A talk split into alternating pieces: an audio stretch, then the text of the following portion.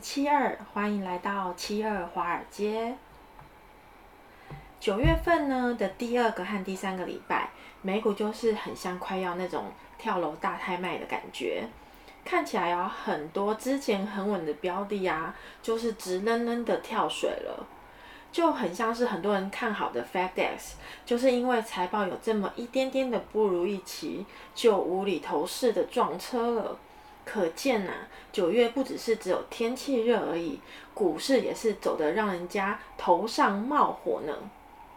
所以啊，持有 FedEx 的朋友们呢，请继续拿到九月，大约到圣诞节附近吧，看看股价能不能因为购物季啊有一波大幅度的上攻。因为呢，十一月和十二月通常都是 FedEx 股价表现最抢眼的月份。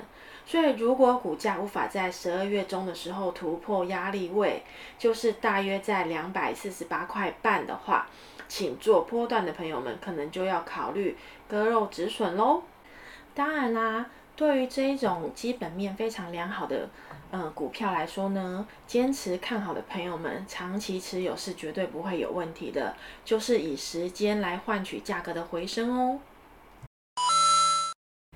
CNN 的恐惧贪婪指数呢，上周四就是九月二十三号啊，美股收盘后的读数为三十，表明呢市场目前还是处于恐慌的状态下。较上一个交易日呢是上升了五个点，嗯，然后呢周五呢隔天二十四号读数为三十二，逐渐朝中继指数呃五十靠拢，也就是代表着呢。前周的回调已经有逐渐释放美股市场过高的估值压力哦，因此呢，七二华尔街评估这一周如果继续回调的话，还是可以逢低买入好的股票。我们依然是看好到年底哦。有一则特别的新闻指出呢，有一位非常神秘的人士啊，在上周押注了美国的股市将涨到二零二一年底的重注哦。这位神秘的朋友应该是有在持续在关注七二华尔街吧？因为呢，这笔重注交易涉及未来三个月，然后呢，每个月内到期的看涨价差期权的组合哦。所以，如果所有的合约到期的时候呢，都有在压所压住的价钱内的话，将获得七十 percent 的利润，也就是一点三六亿美元哦。五千亿美元呢，不是个小数目。既然他敢这样压住，而且重点是还在上周美联储决议公布之前下的单，所以呢，我们就不得不合理的怀疑这位神秘人士一定有收到什么内线消息。因此呢，七二华尔街就会按照先前就已经定下的策略，坚持逢低做多到年底，和神秘人士一起冲。上周呢，股市下跌之后。逢低布局，投入资金，为年末上涨做好了准备。所以神秘人七二华尔街，感谢您的收看，祝您心愿成真，大赚钱。然后呢，之前有收看的朋友们呢，按照策略，如果有买入美国运通跟希尔顿 Hotel 的话，是不是在下跌之后买入就开始赚钱啦？但是呢，还是要记得止盈止损点一定要严格控管哦。虽然这个方面呢，我们有神秘的人士加持，但是啊，目前市场对美国总统拜登啊所提出的十亿美元的美国基建建设方案，以及三点五兆美元的美国重建美好计划，总感觉呢，拜登总统自上任以来呢，就一直处在五星逆行的状态下。然后他想要推动的计划呢，一直都是很不顺利的，也一直遇到一些很奇怪的状况，所以呢，投资人会感到担忧也是很正常的。因此呢，导致今年年初到九月的现阶段的基础建设和消费基金都出现了严重的资金流出状况。因此呢，全球股票型的基金呢，出现了今年首见的失血潮，遭撤资两百四十二亿的美元。这是从去年二零二三年新冠肺炎爆发之后呢，资金流失量创出单周新高哦。其中两百四十二亿美元呢，流出的资金分别为小盘股市约二十九亿，价值股市大约三十三亿，以及成长股九十八亿，还有大盘股市大约一百四十二亿。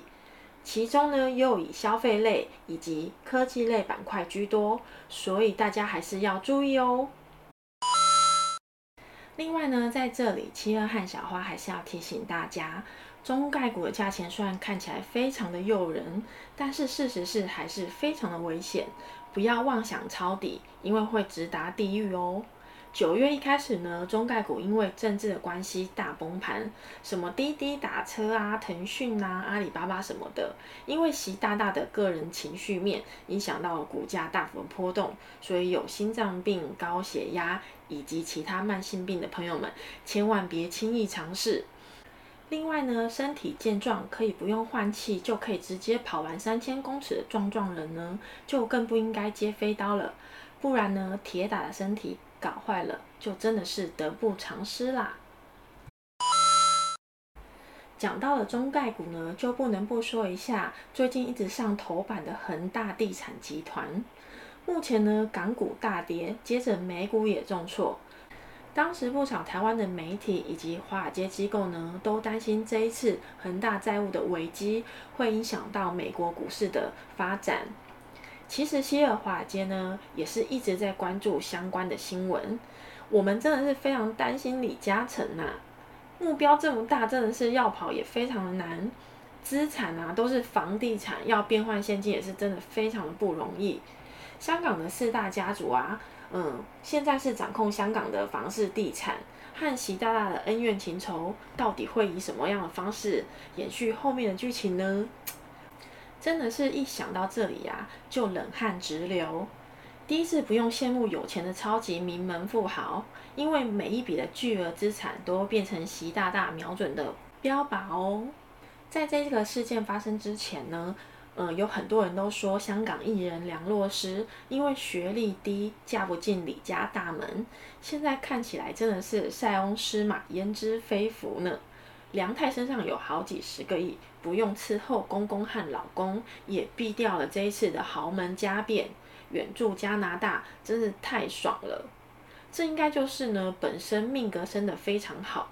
真心让人羡慕、嫉妒、恨啊！最后来个总结吧。所以除了中概股以外呢，大方向呢依然还是以逢低做多优质股票为主哦。持续看多到年底，然后呢，持有 FedEx 的朋友一定要撑住，记得十一月和十二月是个大关键的月份。还有啊，就是别忘了帮我们订阅、按赞、加分享。